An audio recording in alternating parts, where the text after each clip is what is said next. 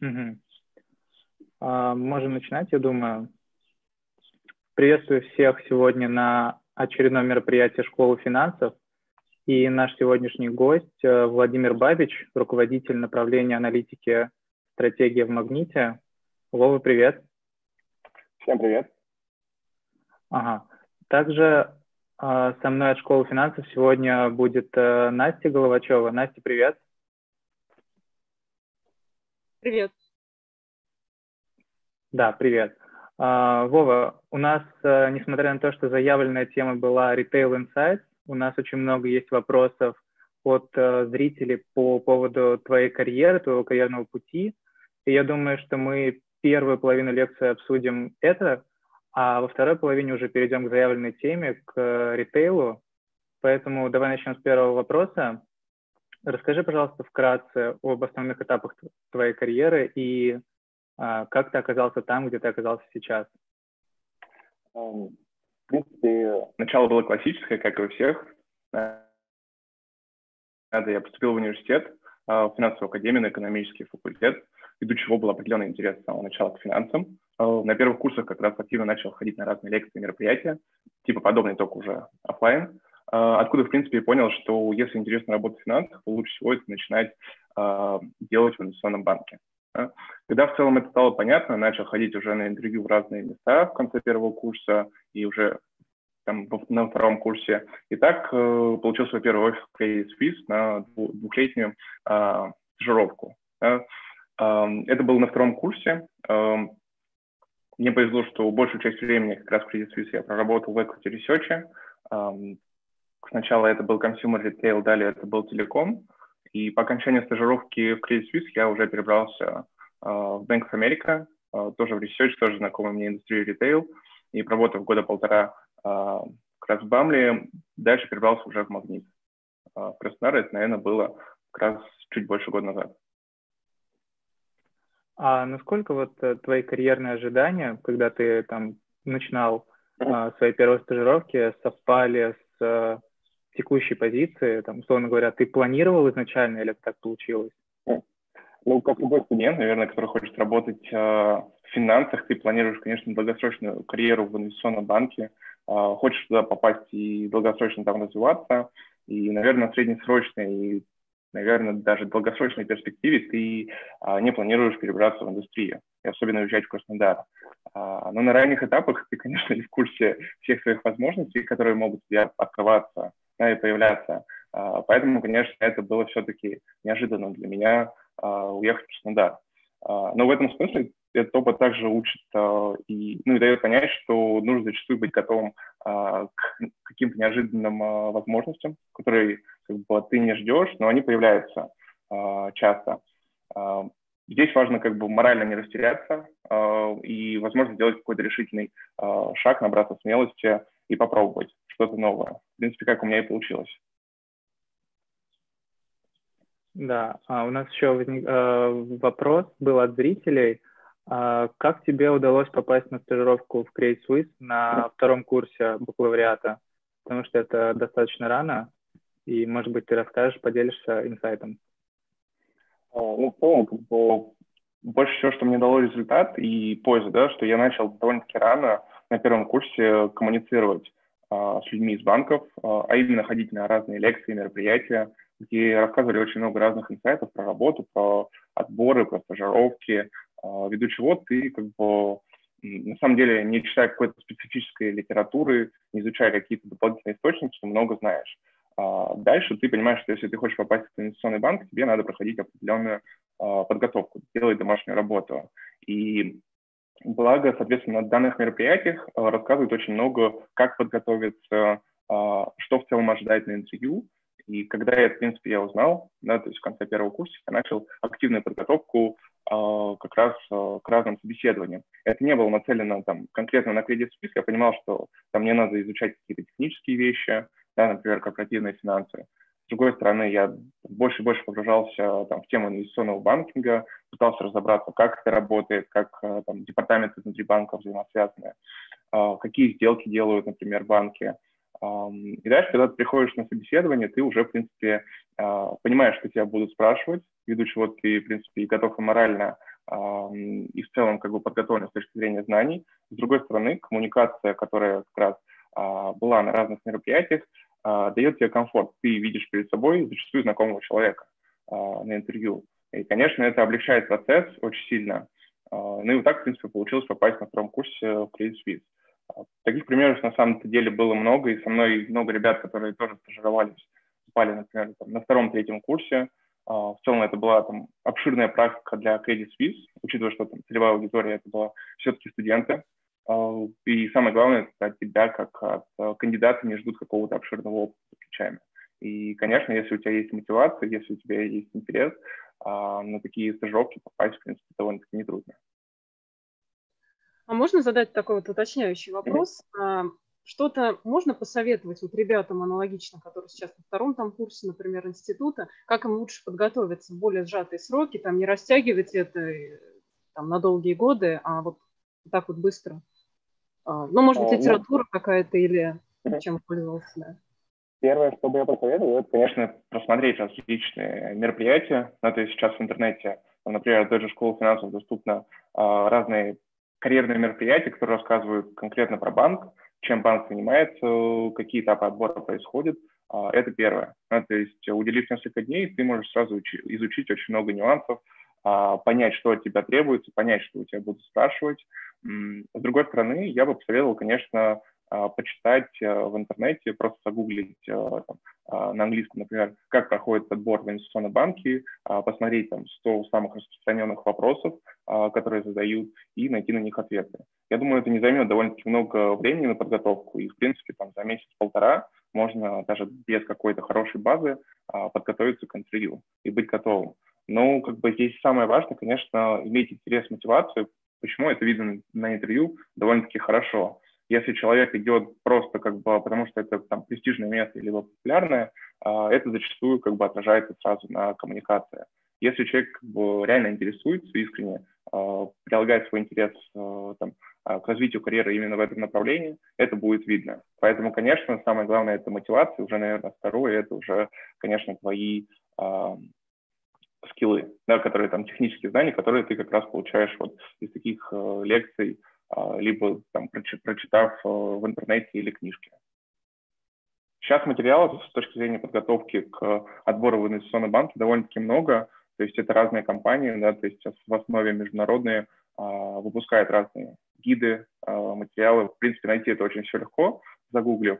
Э, поэтому с точки зрения подготовки технической стороны это все довольно-таки просто. Ну и третье, конечно, надо быть знакомым с новостями, а, следить, что происходит в экономике, в финансах а, в России и ну, там, в Европе, например. Это тоже будет очень полезно. Если говорить про технику, как mm-hmm. раз, наверное, это самый интересный момент. А, как ты думаешь, вот как тебе опыт в Equity Research, сначала в Credit Suisse, потом в Bank of America Merrill Lynch, он помог для перехода в индустрию, перехода в Магнит? И, может быть, ты можешь сравнить с э, переходами у ребят, которые работали э, в IBD. А, ну, в целом, в в research е я, наверное, вряд ли бы перебрался на текущую позицию. Как раз в банках я успел поработать с разными компаниями, и, наверное, самое главное, с разными рынками в ритейле. А, например, я работал с Россией, Польшей, Грецией, Турцией. А, удалось поработать не только, например, с фуд-ритейлом, но также с нон-фуд ритейлом, это электроника, например, это одежда, украшения, а, либо, например, был агро, а, недвижимость и а, там производители еды и напитков, это все связано как бы с консюмером. То есть, и когда ты, например, устраиваешься в компанию, конечно, такой разносторонний опыт, он довольно-таки полезен. А с другой стороны, когда ты переходишь в индустрию, от тебя ждут все-таки понимание, хорошее понимание индустрии. Поэтому, конечно, в ABD, когда ты работаешь, а, там вот такого... Ты меньше времени уделяешь конкретной компании, ты меньше времени уделяешь конкретной индустрии, ты все-таки работаешь на разносторонних сделках зачастую. А, поэтому если, переход, если как бы брать переход из equity research именно финансовый департамент, либо там связанные с этим а, в индустрии, конечно, наверное, опыт equity research, он более релевантный. Но как бы здесь важно подметить, что внутри индустрии довольно-таки много разных департаментов. И, например, в инвестиционный департамент более будет релевантен опыт из ABD. Например, да, не, не отходя далеко, в принципе, от кассы, можно сказать, что там, у нас главный там, Chief Investment Officer – это там, бывший коллега из инвестиционных банков да, который строил долгую карьеру а, в разных международных инвестиционных банках, сейчас занимает как раз а, главную инвестиционную позицию в Магните. В принципе, тоже релевантный опыт. А, поэтому, наверное, здесь какого-то common кейса нету, что вот э, там из research лучше переходить в, инду- в индустрию, чем из IB. А, и то, и то, в принципе, реалистично. Да, то есть это на рынке а, видно, это все зависит, там, наверное, уже от конкретного случая. Просто, наверное, конечно, если вы ищете, ну и в целом планируете в дальнейшем как-то уйти в, в индустрию, надо хотя бы как-то с ней быть знакомым, хотя бы поверхностно. Ну, то есть, не зная индустрии или, например, работая с oil and gas, либо с metals mining, наверное, будет тяжеловато перейти эм, в ритейл, даже если ты работаешь, например, в том же equity research. Хотя, если ты, например, работаешь э, в ритейле, либо ты работаешь в телекоме, э, ну, параллельно в эти индустрии попасть, в принципе, возможно. Такие кейсы я тоже видел но это более-менее тоже связано. Поэтому в целом как бы а, я бы не разграничивал опыт по equity research и IBD. Это в целом довольно-таки взаимосвязанные вещи. А, здесь уже просто зависит от конкретного как бы а, плана человека, куда он хочет внутри компании. Это очень интересный поинт, спасибо. Я думаю, что нашим зрителям это тоже будет интересно, что uh, exit opportunities, uh, они одинаковые в данном случае и из equity research, и из IBT. А если говорить про твой опыт uh, в финансах, я думаю, последний вопрос. Uh, вот какие качества ты развил за время работы именно в банках, которые тебе uh, пригодились для работы уже в индустрии в магните? Ну да, если сравнивать там себя там, в начале карьеры, себя сейчас, вот что, какие выводы ты для себя сделал во время работы? А, ну, знаете, ну, как бы здесь я, наверное, не буду там, описывать, наверное, типичные скиллы, которые описывают и в банках, и там и в индустрии. И можно перечислить по hard и soft skills, да, то есть разделить несколько блоков. С точки зрения hard skills, конечно, это там Excel, Excel э, первое, это второе, конечно, PowerPoint, работа с презентациями. Э, звучит обыденно, но на самом деле ты видишь колоссальную разницу, э, как люди работают в индустрии, как люди работают, например, в консалтинге, как люди работают там, в инвестиционных банках. И, конечно, в западных компаниях в той же большой тройке, я думаю, в большой четверке, либо в инвестиционном банке тебе дают более обширную структуру или более обширные знания, как работать с Excel и PowerPoint. А, то, что я вижу, например, в Магните, люди есть, которые работают по 10-15 лет, но все-таки а, фундаментальная база у них отличается. Да? То есть они не совсем видели best practice, которые есть на рынке, а, которые определенно используются, например, в банках и там, большой той же тройке.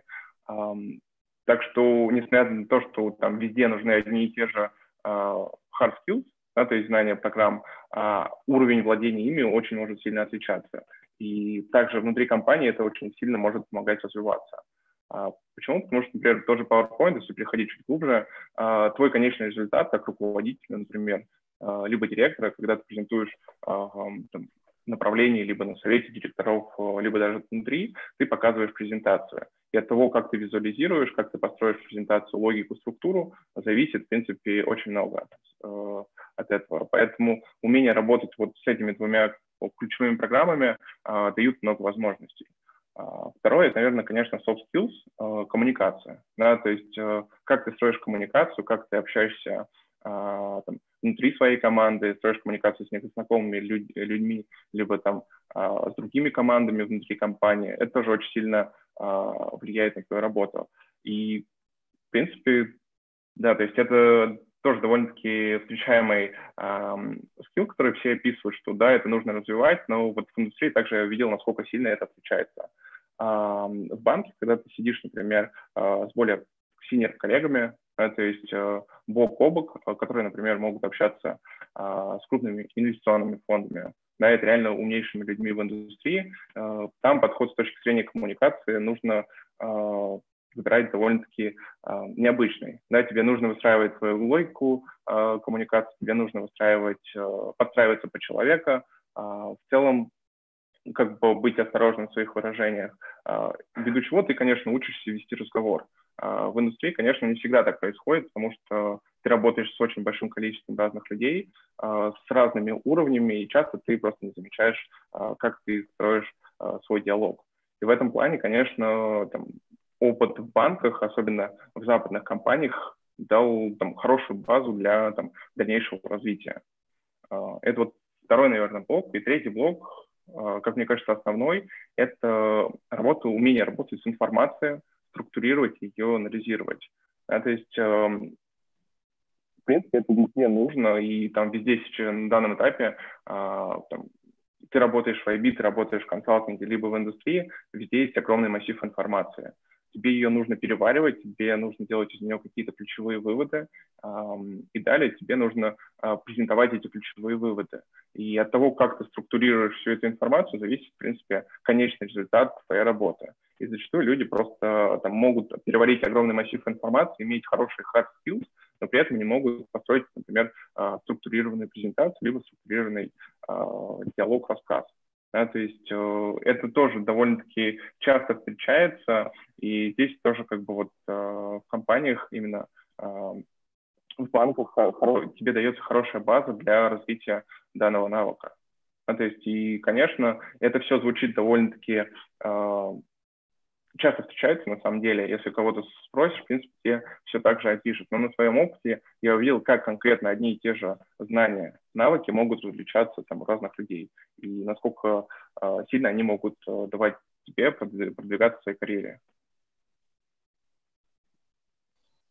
А, спасибо за такие дельные советы. А, хотела бы спросить, тогда переходя уже к текущему месту работы. Как ты вообще оказался в команде «Магнита»? А, почему решил уйти с финансового сектора в целом в индустрию? 2019 года, ну, примерно с 2019 года в «Магните» началась э, активная трансформация, на виду чего разные команды набирали себе кадры, э, ну, и в том числе финансовый департамент, в принципе, где я работаю, э, там был нужен человек с похожим опытом, как у меня, то есть а, с пониманием, как работает в целом ритейл, пониманием, как работают разные компании внутри индустрии. А, необходим был хороший английский, чтобы делать материалы и вести коммуникацию на английском, при этом там, с навыками работы в Excel и умением делать адекватные презентации. Да, ну, то есть фактически вот тот опыт, который я получил в Equity Research, он требовался как раз в компании. Ну, как раз получилось так, что а, в нужное время, а, то есть и а, и как раз мои скиллы пригодились, которые я там а, научился а, в банках. Так, в принципе, и получилось, что я перешел в магнит. Это на самом деле было эм, непростое решение, да, то есть когда ты планируешь долго, особенно уже в КАМИ развиваться и там расти в инвестиционный банк, когда ты туда попадаешь, довольно-таки сложно сделать э, шаг э, в бок, да, то есть э, перейти в индустрию. Э, ну и в этом плане, конечно,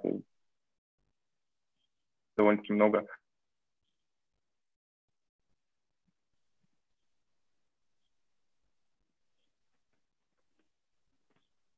А если говорить о твоей текущей роли, а какие в основном проекты ты выполняешь? Может быть, какие расскажешь про направление своей работы и вкратце там распорядок дня в общих чертах? Ну, в принципе, позиция называется руководитель направления аналитики стратегии, но, наверное, та зона ответственности, которая на данный момент э, есть, она немного обширнее, э, чем название позиции. Э, в принципе, можно разбить на несколько основных блоков. Это там первый будет аналитика по компании, да, то есть приходится делаю еженедельные, месячные, квартальные отчеты презентации с ключевыми выводами по деятельности, перформанс разных функций, и в целом предложение по дальнейшим шагам решения. Да, то есть э, тебе нужно поддерживать постоянный диалог э, с разными участниками а,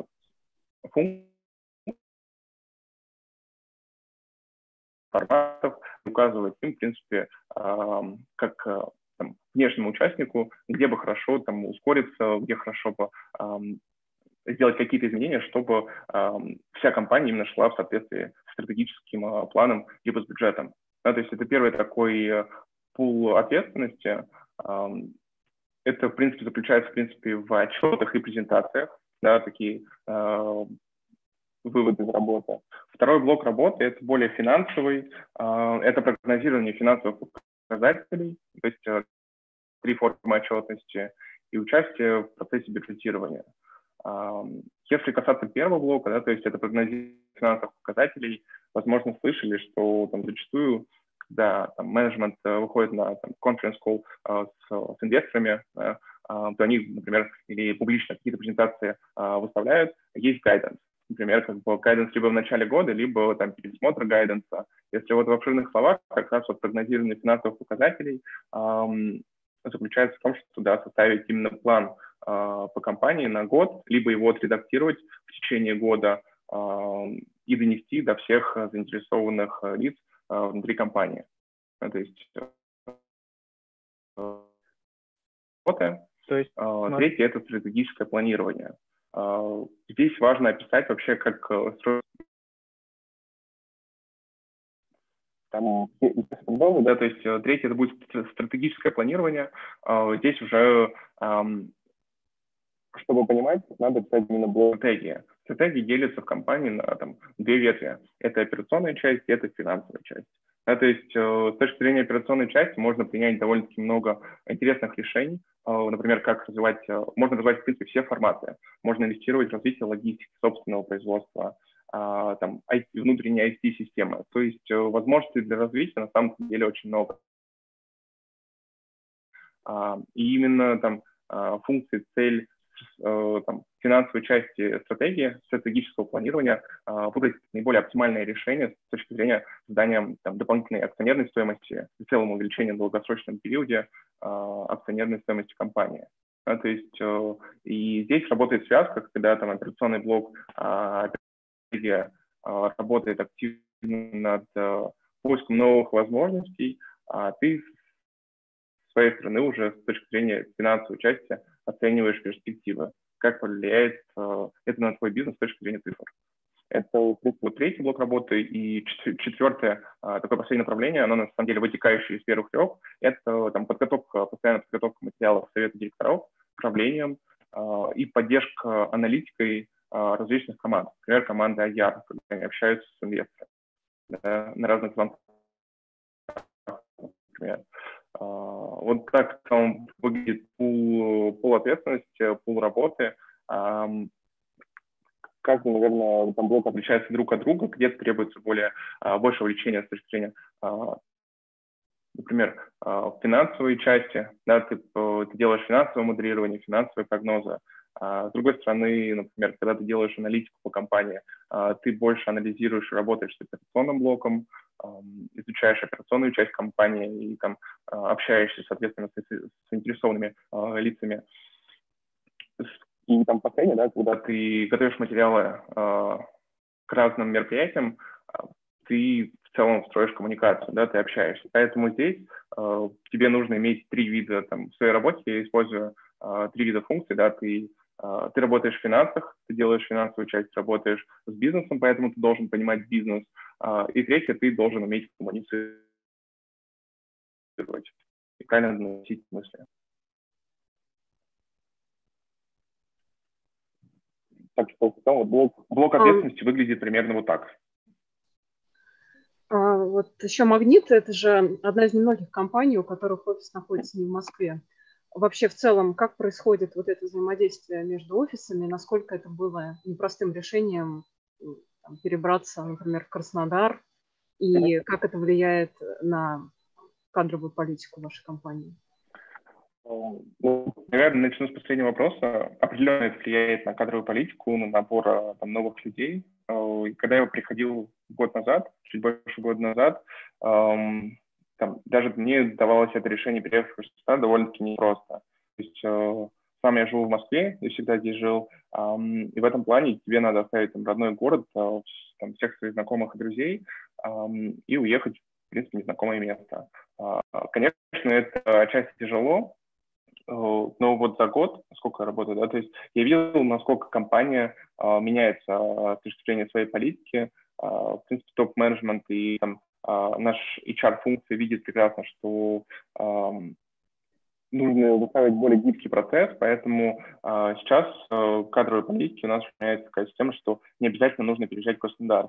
три человек коллега может выстроить удаленный режим работы, построить с командой, либо там на какой-то периодической основе приезжать в Краснодар, оставшуюся часть времени проводить там в другом городе, это будет только приветствоваться. Никто не будет ждать сразу переехать в Краснодар. Да, то есть в этом плане, конечно, происходит улучшение, улучшение процессов, а именно гибкость в наборе, Э, в целом, да, то есть э, компания большая, Магнит работает в 63 регионах, и, конечно, там в больших э, городах есть региональные офисы. В том числе в Москве есть несколько офисов, где тоже, там, например, я могу работать.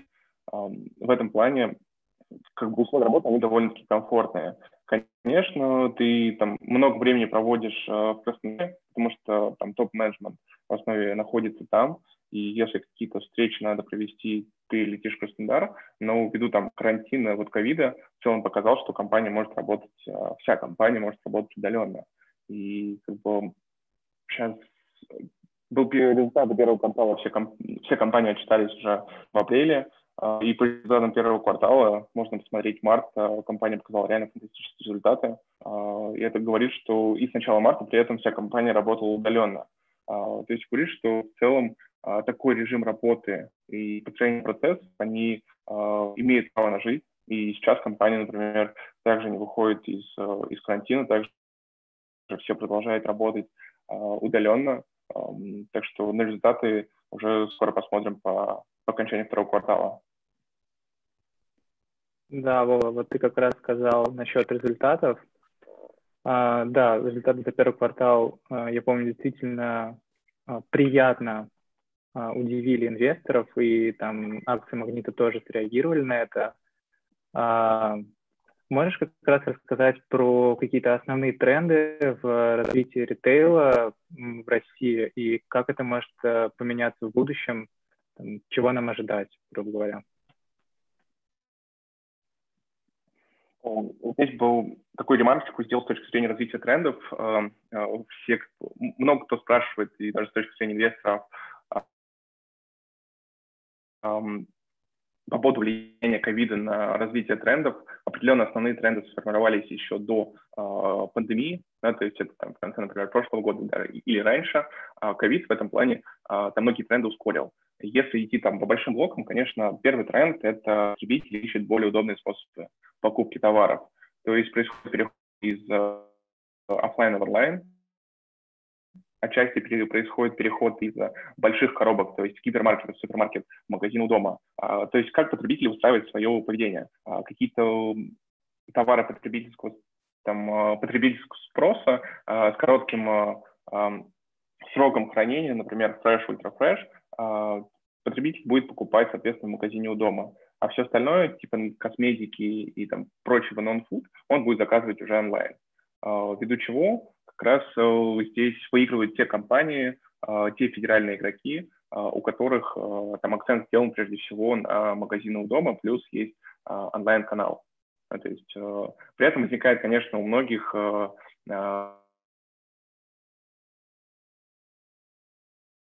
то есть это тоже один из трендов, потому что там, портфели у компаний, в принципе, у основных больших игроков, а, они занимают большую долю. Ну, это отдельный топик в целом, да, то есть и это также вызывает вопросы. Что касается второго тренда, да, то есть э, потребитель больше думает о здоровом питании, из-за чего возрастает спрос на товары категории fresh, и каждый ритейлер, ритейлер пытается там больше и больше наращивать долю фреша в своем ассортименте. То есть э, это мы видим в стратегиях, в принципе, всех э, крупных игроков, на это делается тренд. Третий тренд – это потребитель хочет экономить время на, на готовке, на потреблении, поэтому там, категории ready to go, ready to eat, они пользуются обширным спросом, и это важно включать в свой ассортимент, не только включать, дорабатывать. Там, если далее идти уже по трендам, это следующее будет поход в магазин уже это удобство, это удобство и получение удовольствия от подхода в магазин. Да, то есть человек эм, на данный момент э, не хочет просто прийти в магазин и купить какое-то э, количество, получить опыт. Да, то есть зачастую, если мы там э, смотрим различные э, выжимки стратегии, это называется customer, customer experience. Да, то есть и в этом плане, конечно, постоянно происходит редизайн форматов, либо компании, например, большие крупные игроки постоянно знакомят с новыми типами форматов, с теми же типами форматами магазина у дома.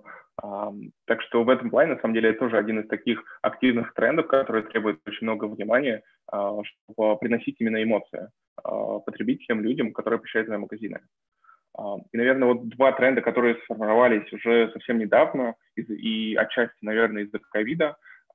Первое – это снижение промо-активности. Да, то есть, и если довольно-таки известный факт, что там в 2018 2019 году э, все крупные игроки пытались э, наращивать долю промо, чтобы повысить трафик в своих магазинах.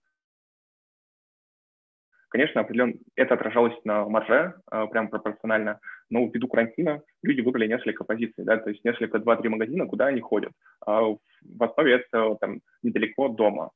А ввиду чего как бы какая-то повышенная промо-активность, она не даст своего результата то есть дополнительного трафика а, сильно не прибавится, при этом давление на маршрут будет большое. Да, то есть и в этом плане тренд, который был формировался довольно-таки долго, в 2018-2019 году, он целомился в 2020. Да. А, ну и, наверное, один из таких последних, э, последних трендов, э, который также сформировался недавно, это снижение покупательской способности.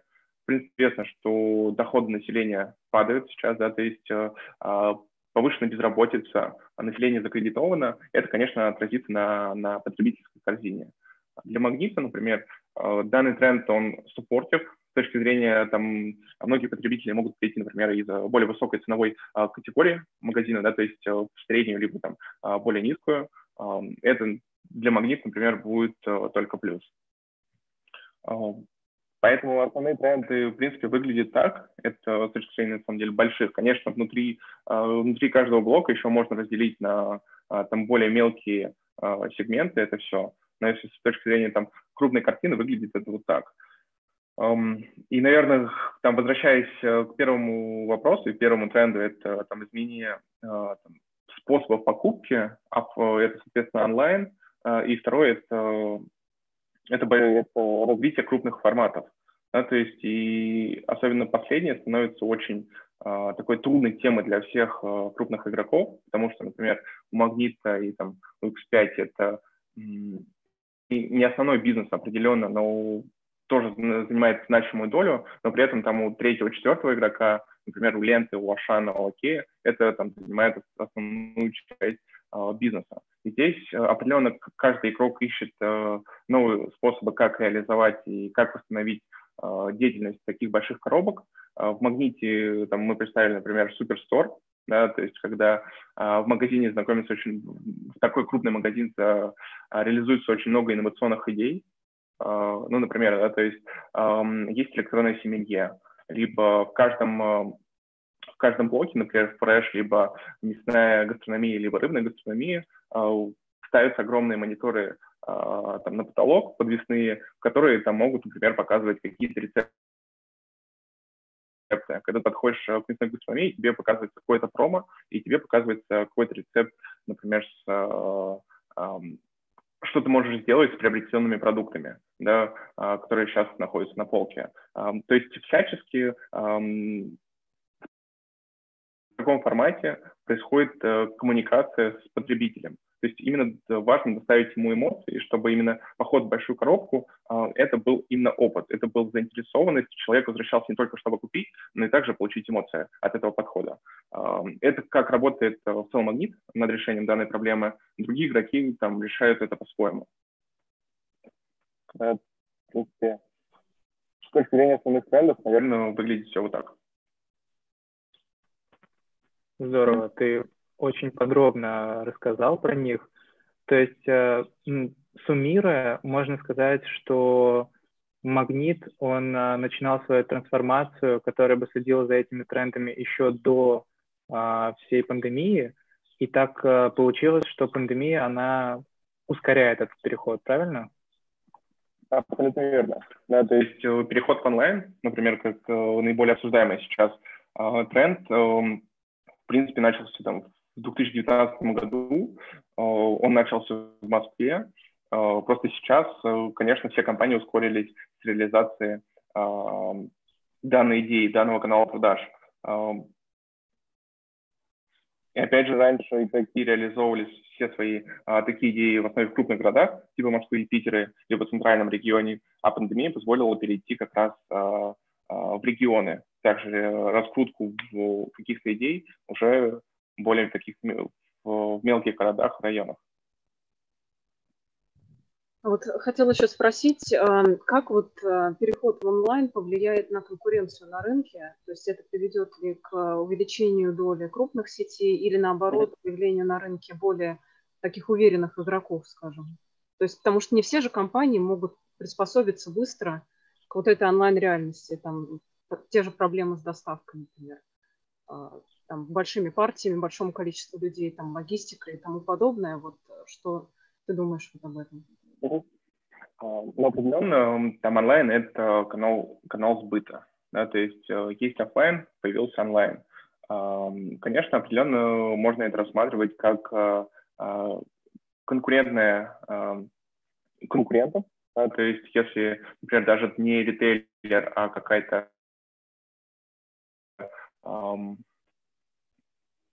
ну, современные игроки, соответственно, которые имеют э, приложение, которое доставляет, как действуют как посредники, э, зачастую их тоже можно трактовать как конкуренты. Потому что, например, они помогают крупным э, коробкам, например, э, игрокам с крупными магазинами, гипермаркетами, как клиент H, э, реализовывать э, свой потенциал с точки зрения логистики, с точки зрения э, доступности товаров. Э, поэтому э, с точки зрения конкуренции, да, это конкурент.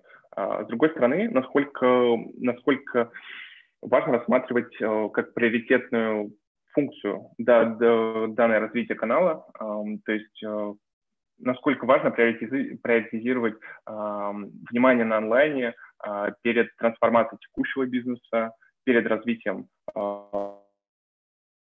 текущих форматов. Вот это большой вопрос на самом деле. И здесь, отвечая на вопрос, в принципе, можно посмотреть. Да, то есть крупные, десят, крупные топ-5 игроков имеют оборот, грубо говоря, от 800 миллиардов до там, 1,7 триллиона, 1,8 триллиона. При этом самый крупный онлайн-игрок э, имеет оборот в онлайне там, 10, 20, 30 миллиардов. Сопоставимые масштабы, как бы, ну, это очень маленькая доля от того оборота, который компания имеет в основном бизнесу. А, поэтому там в текущем, а, в текущем году, либо там а, в ближайшие, там, наверное, два года рассматривать, что данный канал, конечно, как-то повредит основному бизнесу, наверное, трудно. С другой стороны, мы видим сейчас очень часто заголовки, что та или иная компания очень быстро, стремительными темпами развивает свой онлайн, онлайн-канал, e-commerce. Но важно как бы упомянуть, что, конечно, еще ни один игрок не достиг а, положительные маржи а, по данному роду деятельности, и там можно развивать, но придет та точка, а, когда это будет отражаться уже реально на маржинальности всего бизнеса. Тогда такие игроки, конечно, задумаются, будут ли они расти такими же темпами дальше или нет. Да, то есть э, у Магнита нет такого развитого e-commerce канала на данный момент. Да, то есть есть разные пилотные проекты, коллаборации с разными партнерами, определенно, но магнит подходит очень осторожно к развитию данного канала. Почему? Потому что как раз это отражается на маржинальности. Да, и, и прежде всего а, в долгосрочной перспективе, чтобы сохранить акционерную стоимость, а, тебе нужно поддерживать хорошую маржинальность.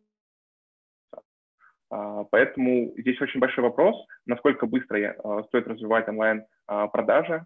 Все, конечно, верят, что с достижением какого-то масштаба этот бизнес выйдет в положительную маржу, но как бы это вера, да, то есть определенно пока результата ни у кого нету.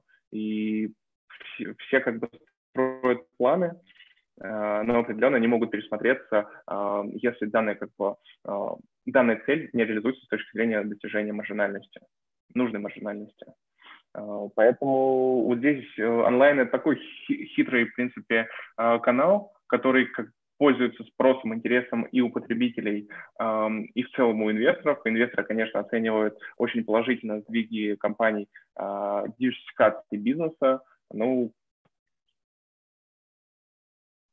если смотреть, конечно, масштабно и долгосрочно, пока э, нельзя делать каких-то конкретных выводов, поможет ли онлайн в будущем э, поддержать маржинальность, либо, либо наоборот опустить ее. Вот возвращаясь еще к такому тренду, как переход э, потребителей на более здоровые продукты, более экологичные, насколько, по твоему мнению, такие экологичные продукты могут э, покрыть там всю потребность таких больших городов, как там Москва и там иные города в России, все-таки спрос большой, а производить реально качественные экологичные продукты в таком большом объеме, чтобы удовлетворить этот спрос, а, это достаточно да. проблематично, мне кажется. Абсолютно согласен э, с данным утверждением. И по факту Магнит э, сейчас позиционирует себя как раз одно из конкурентных преимуществ. Э, это реально качественное предложение э, в категории фреш, фрукты и овощи, э, за счет чего оно может э, возникать. Там долгое время Магнит инвестировал в мощности собственного производства. Это в том числе аграрии, да, там, в Краснодаре на Кубани, где выращиваются собственные помидоры, огурцы, зелень, например, грибы. И из этих аграриев, где контролируется качество, где контролируется доставка полностью, ну и в целом весь процесс от выращивания до конечного потребителя, Магнит сделал такие мощности, что, в принципе, он готов, э, ну, и, и сейчас происходит, обеспечивать потребности всех магазинов. Да, то есть э, э, другие игроки пока что, в принципе, такого не наладили. Конечно, это могут быть более мелкие игроки типа Вкусвилла, которые действуют в целом там больше в центральной России, в Москве, в Питере, и они могут обеспечить там, тысячу или там несколько тысяч магазинов своих э, хорошей, свежей, качественной продукции, но на масштабах, например, 15-20 э, или даже больше тысяч магазинов э, это сделать сложно.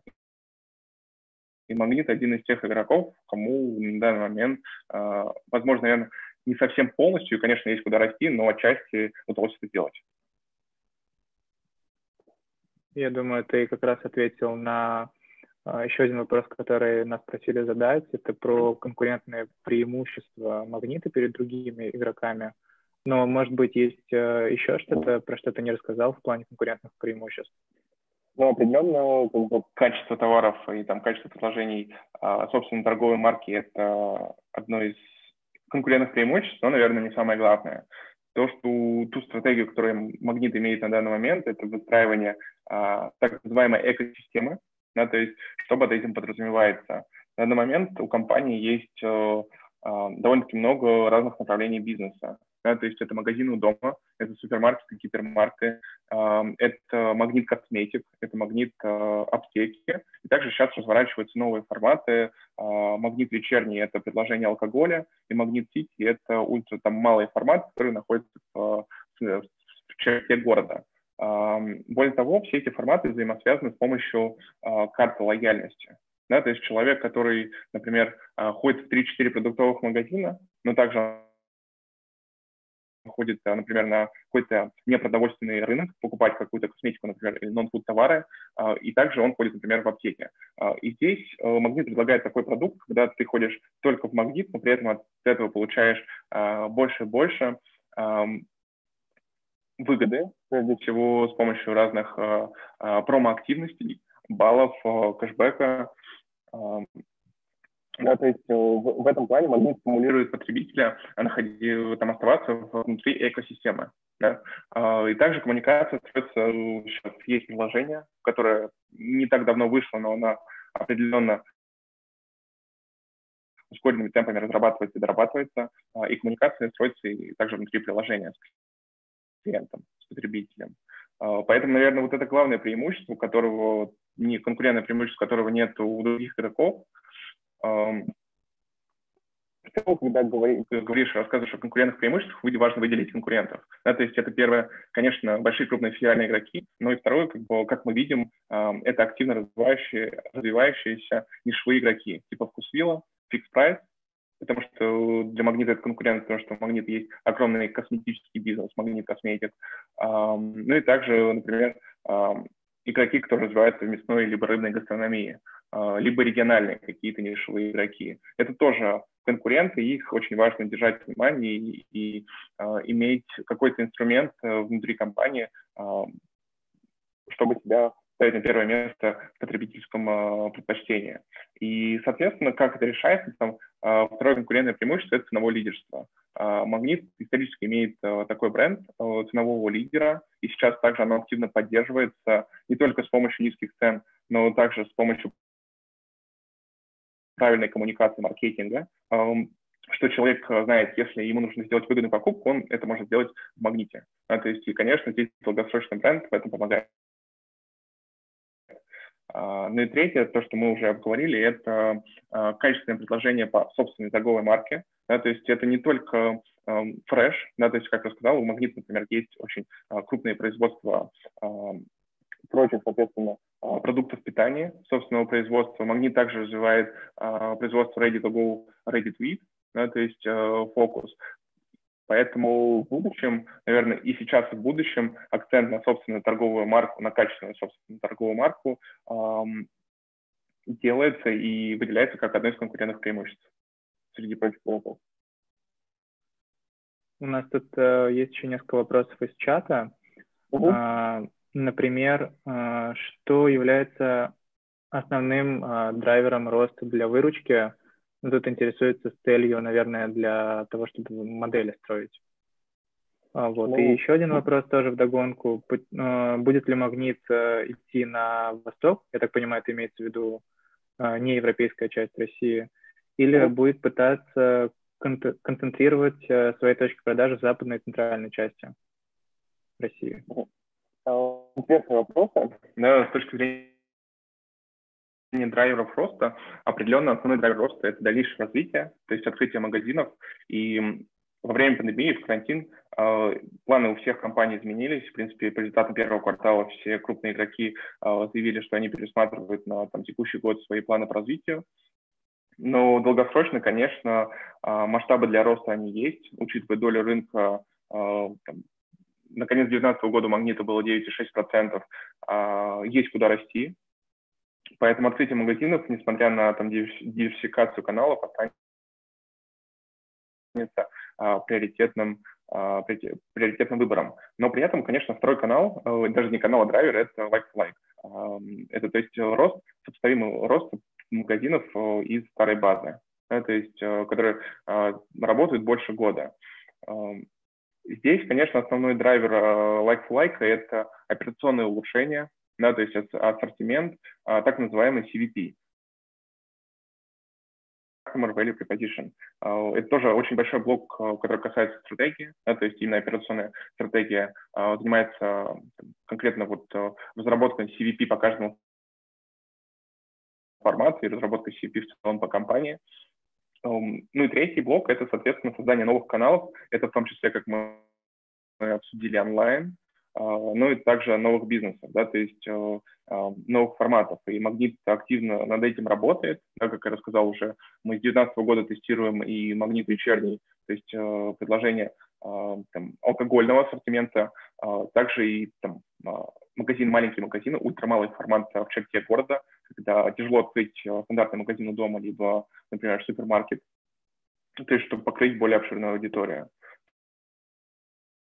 То есть вот эти все три драйвера, основные драйверы выручки на там, перспективу трех-пяти лет, но, конечно, основное это открытие, это развитие, открытие новых рынков. И отвечая на второй вопрос, с точки зрения э, выхода в новые регионы, Дальний Восток, совершенно верно, сейчас, э, в принципе, если мне не изменяет память, ни один из крупных игроков не работает на Дальнем Востоке э, федеральных, и там есть свои там, нишевые игроки, это вопрос стратегического решения, решения, да, то есть э, пока публично Магнит не заявлял о таких планах э, выходить на, Дальний, на Дальний Восток, и, конечно, такие, такие вещи раскрываются уже на больших стратегических звонках с инвесторами, да, ну, пока, пока как бы Магнит там не работает и в целом пока другие игроки там тоже не работают. А, и здесь важно понимать, что Дальний Восток э, территориально находится очень далеко от э, центральной России, где завязаны основные мощности логистические, где находятся основные распределительные центры, и не факт, что для крупных игроков это может быть выгодно, да, учитывая, что надо инвестировать очень много денег в построение логистической системы именно в том регионе. А, надо искать новых поставщиков, да, то есть, э, которые также будут соответствовать а, потребительскому а, поведению именно в том регионе специфическому. Поэтому это такой очень тяжелый и долгий вопрос, на который пока вот публичный магнит не давал ответа. В принципе, как и другие игроки тоже. Безусловно, также стороной развития бизнеса нельзя рассматривать как бы бизнес без э, регулирования. Вот. А со стороны, например, ФАС, насколько это, это влияет на ситуацию в отрасли в целом, и были ли в магните ситуации, когда ограничения там, от регулятора влияли на план развития в компании? Как в целом регулируются эти споры, да, как э, вы выходите из таких ситуаций? Ну, с точки зрения госрегулирования, наверное, выделить здесь важно не только ФАС, но и также Роспотребнадзор. А, да, то есть а, в период карантина, наверное, это более актуальный а, госорган, который выписывает основные критерии по содержанию магазинов, обработки их, да, то есть что необходимо, например, работникам магазина носить э, там, перчатки, маски, также магазин необходимо оборудовать специальными э, защитными экранами на кассах, критерии, выставляются критерии по санитарной обработке, а, поэтому в текущий момент, наверное, Роспотребнадзор – это такой а, главный орган при регулировании а, индустрии, который оказывает наибольшее влияние. Ну, конечно, это такой краткосрочный тренд, необходимый, и все это прекрасно понимают, что это там, очень важное требование, которое направлено на, там, прежде всего, поддержание здоровья населения, эм, потому что магазины все-таки пользуются большим спросом по сравнению там, с другими индустриями. С точки зрения ФАС, конечно, основное регулирование долгосрочное – это регулирование доли рынка. У ФАС, ФАС регулирует а, долю рынка на уровне муниципалитета, то есть района, да, то есть если какая-то компания достигает 25%, а, она не может а, развиваться в этом районе дальше. С точки зрения магнита, у магнита есть пару случаев, когда они достигали такую долю рынка в историческом своем существовании районе, городе Краснодаре, там, в Краснодарском крае, но это единичные случаи. В целом на уровне глобального масштаба всероссийского у магнита на данный момент 9,6% доля рынка продовольственного, и то есть э, для достижения там, более весомой доли рынка, особенно 25% лимита, потребуется очень много очень серьезное развитие в ближайшие годы. Очевидно, что ни один из крупных федеральных игроков такой долю рынка не сможет достичь там, в ближайшие года. Да, то есть нет такого а, масштаба для и развития новых магазинов. А, именно эффективного развития, здесь важно а, подчеркнуть. А, поэтому на долгосрочной перспективе это этот закон есть, как бы регулирование также есть, но оно не, не сильно отражается или мешает компании а, в своем каком-то стратегическом планировании, стратегическом развитии. А, вот продолжая разговор про усиливающуюся конкуренцию, но также можно выделить и некую конкуренцию между магазинами самого магнита, которые находятся рядом друг с другом. А вот насколько каннибализация в целом мешает, насколько она оказывает большое влияние на бизнес, на развитие? Э, Здесь, эм, когда речь идет о каннибализации, э, важно учитывать второй, конечно, момент конкуренция. Да, то есть э, есть, например, две локации на рынке в одном районе, э, где могут стоять два магазина. Если становится, в одном магазине, а в другом какой-то ближайший конкурент, то у конкурента отъедает, грубо говоря, половину оборота магнита, либо магнит отъедает половину оборота конкурента. И в этом плане, если магнит откроет, допустим, второй магазин на, на месте конкурента, 100% оборотов хранится внутри сети магнит. Да, поэтому э, такие решения принимаются зачастую не только там, в нашей компании, но также у других игроков, э, где э, стоит открыть, свой магазин рядом со своим. Это может быть кейс, например, э, магазин к магазину через 50 метров, то есть там, э, ты смотришь на один дом, и внутри одного дома открыт э, магазин одной торговой марки, да, то есть одного, одного игрока. Это нормальная ситуация, и это реалия рынка, когда э, очень активно происходит э, развитие. Не только у одного, а у, у пула игроков.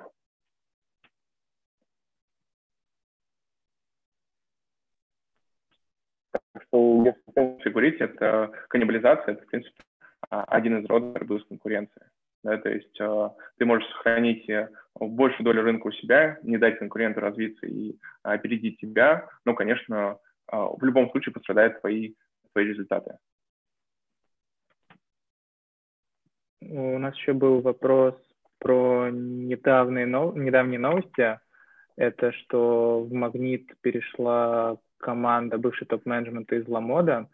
А, я помню, что я говорил, что Магнит будет очень аккуратно а, следить за развитием а, e-commerce формата, но при этом можешь рассказать, насколько это возможно, конечно, какие основные задачи будет решать конкретно эта команда и, соответственно, какие вообще бизнес-задачи поможет э, решить э, развитие вот э, e-commerce и там цифровая трансформация, про которую пишется? Ну, цифровая трансформация в Магните началась определенно еще до прихода команды из, из Ламонды. Да, то есть это, в принципе, уже больше года происходит. Но новая команда — это определенно очень серьезное усиление там, действующих сил, действующей команды. В целом, когда мы говорим про цифровую трансформацию, здесь можно выделить два блока. Да, то есть э, первый блок – это улучшение работы внутренних процессов, их автоматизация, либо улучшение уже действующей автоматизации. Здесь, наверное, можно рассмотреть какие-то конкретные примеры, например, улучшение качества промопрогнозирования. Да, то есть это позволит улучшить э, маржу, то есть делать какие-то более конкретные предложения клиенту, а не запускать какую-то про, а, очень крупную а, промо-программу по всей компании. Да? А, либо, например, улучшение автозаказа. А, то есть что позволит улучшить доступность товаров в магазинах а, и поддержать, например, трафик. То есть окажет прямое влияние на like-for-like.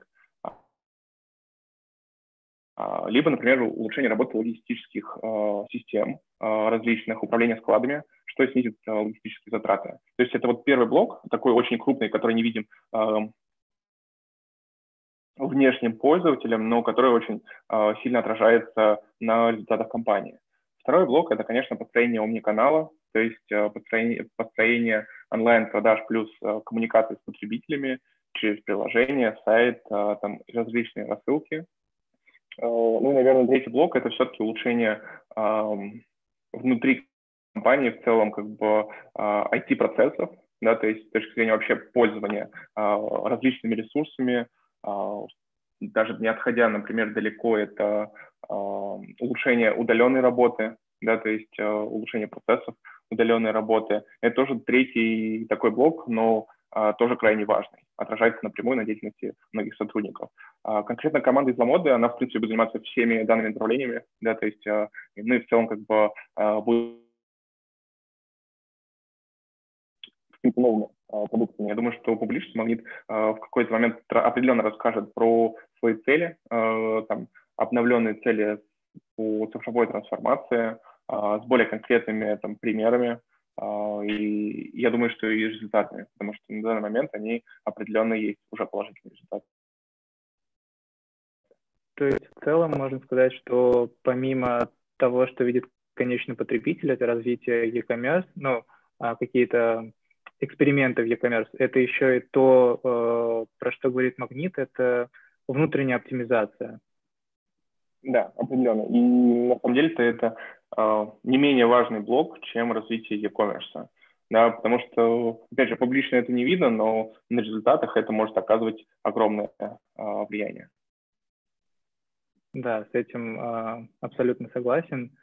А, я думаю, последний вопрос про магнит, пока мы, э, перед тем, как мы перейдем к э, финальной части, самое интересное для наших слушателей. Так вот, последний вопрос. Как ты мог бы охарактеризовать корпоративную культуру в магните? В чем ее преимущество? Может быть, э, какие-то недостатки?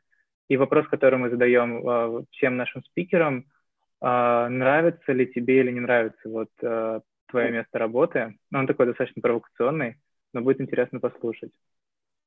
А, ну, последний вопрос определенно информационный. А, ну, здесь, конечно, а, про корпоративную культуру важно упомянуть, когда я переходил из западной компании, из западных банков, где уделялось очень большое внимание корпоративной культуре, вовлеченности сотрудников в развитие данной корпоративной культуры. Более того, я работал в локальных офисах, где там было 100 и когда ты переходишь в компанию там, с головным офисом 11-12 тысяч человек, конечно, чувствуется огромная разница. В целом, когда я перешел, первое впечатление сложилось, что это в целом типичная российская компания. Определенно были некоторые бюрократические элементы, что в целом также характерно там, большинству российских, даже некрупных компаний. То есть некоторые процессы можно, возможно, было, были чересчур сложными, запутанными, запутанными либо долгими. Не вся коммуникация была достаточно гибкой. Но с того момента определенно там произошли видимые глазу изменения, там множество процессов сильно упростилось, стало гораздо легче добраться там, до любого сотрудника, например, внутри компании. Ну, вторая, в принципе, часть для меня очень важная а, корпоративная культура – это удобство работы.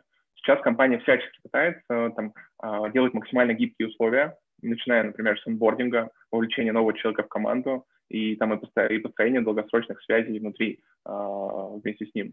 То есть э, нет, прежде всего нет необходимости новому человеку сразу переезжать в Краснодар, тебе сделают удобное удаленное рабочее место, а, там персонал по адаптации приведет э, ряд видеозвонков а, с знакомствами. В этом плане, конечно, было проделано очень огромный пол работы. И сейчас, э, конечно, еще остается много чего улучшить, куда стремиться, но с той скоростью, с которой происходят изменения в такой большой компании, конечно, приятно наблюдать. То есть и это, это произошло в целом вот так, такие крупные изменения в течение года с точки зрения нравится, не нравится работа. А, работа я своей доволен, а, и прежде всего там основное а, преимущество по сравнению, то, что я вижу там, например, с банками, это разносторонность работы. Да, то есть у меня нет такого, я погружаюсь, например, долго презентация, либо долго работаю с Excel. Здесь э, постоянно ты перебрасываешь. Да? То сначала ты работаешь с Excel, делаешь какие-то материалы, модели, а дальше ты делаешь презентации, дальше ты коммуницируешь. А, ввиду чего происходит очень разносторонняя деятельность а, там, каждодневная, нету какой-то рутинного процесса. Более того, учитывая, что компания активно развивается, происходит трансформация, зачастую твои планы, они нарушаются, да, то есть возникают новые проекты, там возникают новые запросы. Это также, на самом деле, прибавляет очень много интереса работы. А, ввиду чего у тебя сохраняется постоянная мотивация, с одной стороны, а, заинтересованность в работе, и нет такого, а, что ты устаешь от рутины. Да, то есть и в этом плане я очень сильно наслаждаюсь именно текущим местом, текущей позиции, что я постоянно вовлечен, и нет какого-то сильного выгорания. Более того, на самом деле, если говорить, что тебя, ну, от чего тебе может работа доставлять удовольствие, это от масштаба, с одной стороны, и для потенциала будущего роста. Э, масштаб работы, он как бы по цифрам виден. Э, в год она, в принципе, уже о чем-то говорит. Э, с другой стороны, как бы, несмотря на то, что трансформация уже идет больше года, еще очень много моментов, э, где мы можем улучшиться, где мы можем очень много всего сделать ты понимаешь, э, что перед тобой стоит колоссальный пол работы. То есть, в принципе, конца не видно. Это тоже сильно мотивирует. Ты понимаешь, что там через год, э, даже через несколько лет тебе будет еще чем заняться. Не будет такого, что ты сядешь и будешь каким-то там рутинным процессом заниматься. Это вот, в принципе, и, конечно, с развитием в инвестиционном банке это отличается. Там, конечно, рутинных процессов гораздо больше, рутинной деятельности, а, наверное, в повседневной жизни также больше. А, ну и в этом плане, конечно, для меня это был апсайд а, с точки зрения восприятия работы и получения удовольствия от нее. А есть какие-то вещи, кроме бюрократии, например, которые, возможно, в последнее время стало меньше, которые не нравятся в работе? Ну, такой тоже сложный вопрос. Эм, это зависит, на самом деле, э, от команды, от человека. Э, в моей работе как бы мне нравится, что у меня и бюрократия очень мало встречается внутри команды, потому что все люди э, пытаются максимально сделать гибкими условия, максимально прозрачную коммуникацию, и там даже этот блок меня не беспокоит хотя там в каких-то других направлениях он может возникать. Поэтому, наверное, каких-то откровенно четких и там значимых вещей, которые мне не нравятся, я не могу выделить на данный момент. Um, so. А вот э, если описывать портрет идеального кандидата, резюмируя все, о чем мы сегодня говорили, э, может быть, есть какие-то еще пути, как можно работать тоже в отделе стратегии в такой компании, как Магнит? То есть какой-то такой картина идеального кандидата, какие soft hard скиллы э, у него должны быть? Um, ну, определенно, я также развивал на требования на hard и soft skills. Да, в принципе, как и смотрим мы при отборе э, людей. И первое, конечно, человек должен уметь работать с Excel э, и PowerPoint на довольно-таки хорошем уровне. Э, там всем от аналитиков до директоров приходится делать презентации э, и также погружаться в Excel, смотреть цифры. Э, поэтому это, эти два навыка необходимы. Э, дальше это soft skills, э, и как я там ранее говорил, умение грамотно строить коммуникацию там очень сильно э, придаст ценности сотруднику. Это на самом деле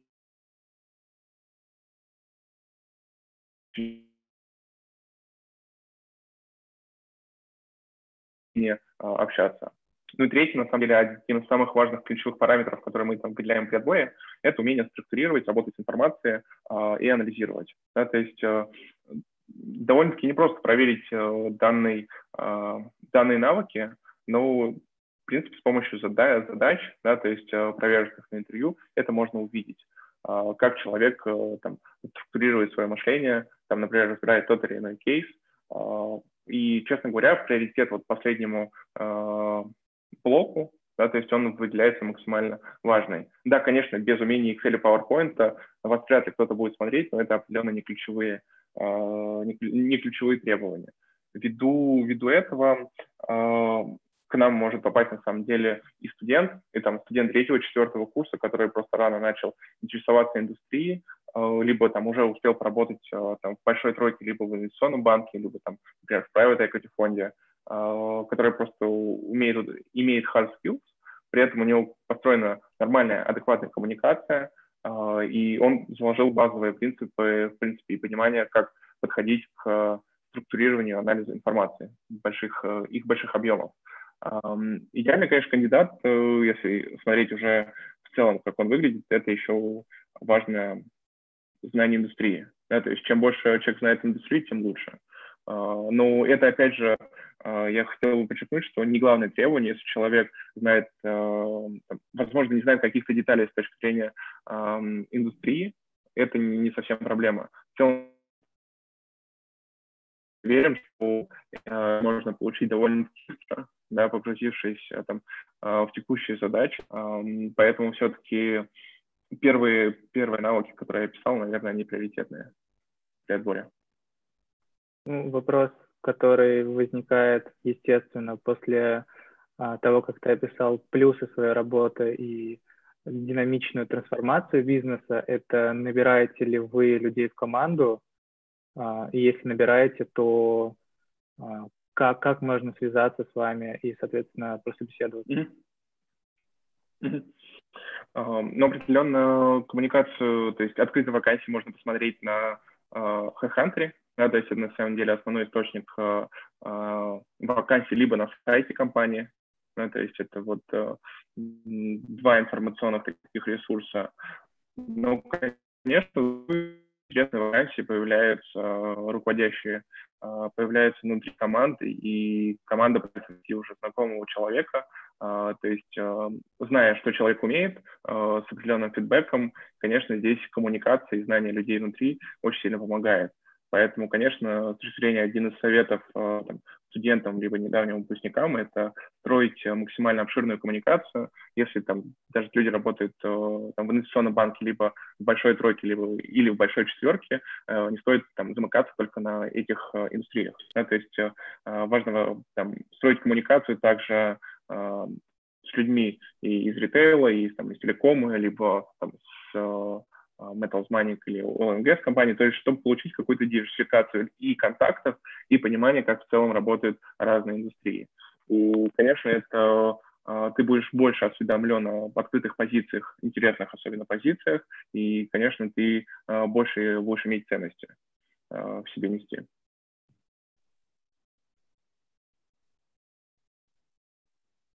А вот какие еще а, направления в финансах, а, по твоему мнению, можно назвать перспективными, mm-hmm. помимо текущего места работы? с точки зрения индустрии имеется в виду? А, нет, не обязательно с точки зрения финансов, mm-hmm.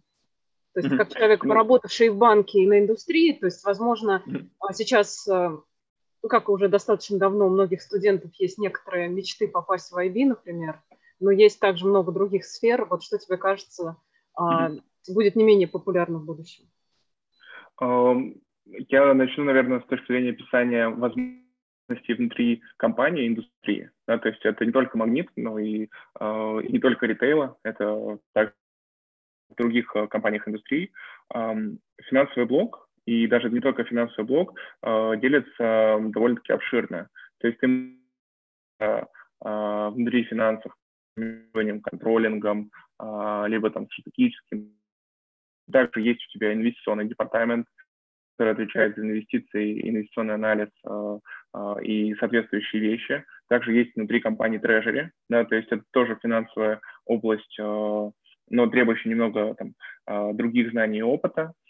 Есть департамент по коммуникации с, с инвесторами, IR, что тоже релевантно для ребят с финансовым бэкграундом. Это вот из, из основных, на самом деле, департаментов. Также есть, конечно, департамент МСФО и там связанные с аудитом. А, это более, э, конечно, релевантно для ребят из большой четверки. А, но в целом внутри компании вот э, там очень много направлений, перспективных направлений, куда можно податься. Да, то есть э, не стоит рассматривать индустрию как целую индустрию. Стоит рассматривать внутри индустрии конкретно а, всегда было интересным и, наверное, остается перспективным направлением, несмотря там, а, на разные новости, возможно, не всегда позитивные, происходящие а, в России, но определенно там с опытом в IB и с опытом в индустрии можно туда попасть.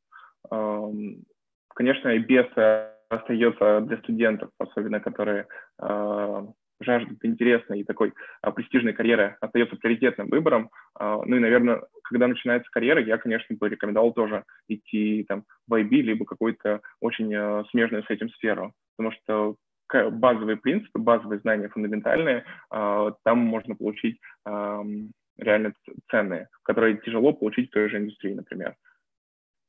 Поэтому с точки зрения перспективных направлений э, они есть, да, то есть выбор есть, и, эм, наверное, обширно как-то здесь обсуждать не имеет смысла, потому что эм, здесь все очень индивидуально, да, то есть э, другой человек, там, другой, например, недавний выпускник может для себя найти и выделить еще ряд направлений также. А, спасибо, Владимир. Также, если у вас будут появляться какие-то вакансии, то всегда можете попросить нас их опубликовать в нашей группе, и, соответственно, их э, увидят ребята там, и смогут к вам податься. А, также э, хотелось бы немного поговорить о вашей там, личной более жизни. Как вот вы остаетесь эффективным? Что вам помогает в этом? А, возможно, какие-то хобби или лайфхаки? А, как э, сохранить свою работоспособность?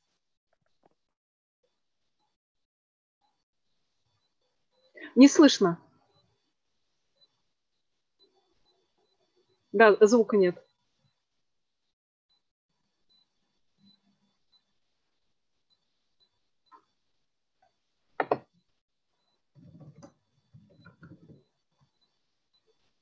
Вот так должно быть слышно. Да, да, да, да.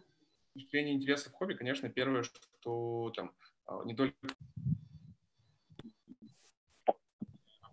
а, у тебя появляется очень много а, возможностей уделять спорту.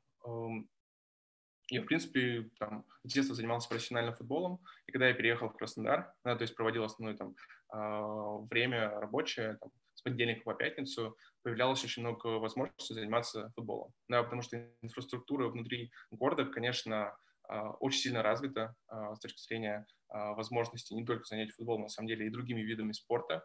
Поэтому там я и мои коллеги в будни, в свободное время, когда там, нет рядом друзей и близких, а, уделяют этому внимание. Да, то есть это первое. А, второе, что, в принципе, мне интересно было там, с начала моей карьеры и чем интересуюсь я сейчас, это инвестиции. Да, то есть это инвестиции на фондовом рынке, да, что, в принципе, а, чем я занимался в банках. Да, то есть э, и продолжаю делать сейчас. И второе, конечно, там я изучаю активно прочие виды инвестиций, там, недвижимость, например, Это интересное направление, я не рассматриваю, например, как основной заработок для себя, но с точки развития там, интересного опыта, интересных знаний и коммуникаций, это там, для себя выделяю интересным, интересным блоком который, в принципе, доставляет удовольствие и помогает не только выгорать, не, помогает, наоборот, не выгорать на работе и получать удовольствие именно вот этой деятельности. А, поэтому очень важно иметь, конечно, хобби. Оно спасает от выгорания, оно спасает, в принципе, от э, там, усталости какой-то моральной. А, ну и в этом плане и спорт, и там другие хобби, как э, там, разные спикеры вас могут выделить, наверное, разные направления, а, очень сильно мотивируют оставаться в тонусе.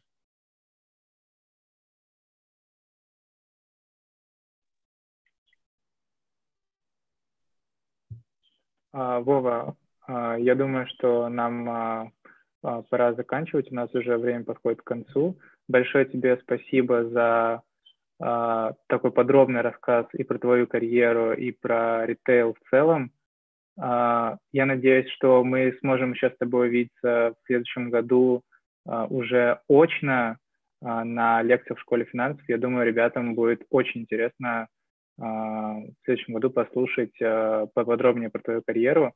Еще раз а, спасибо тебе и хороших выходных. Взаимно. Вам спасибо.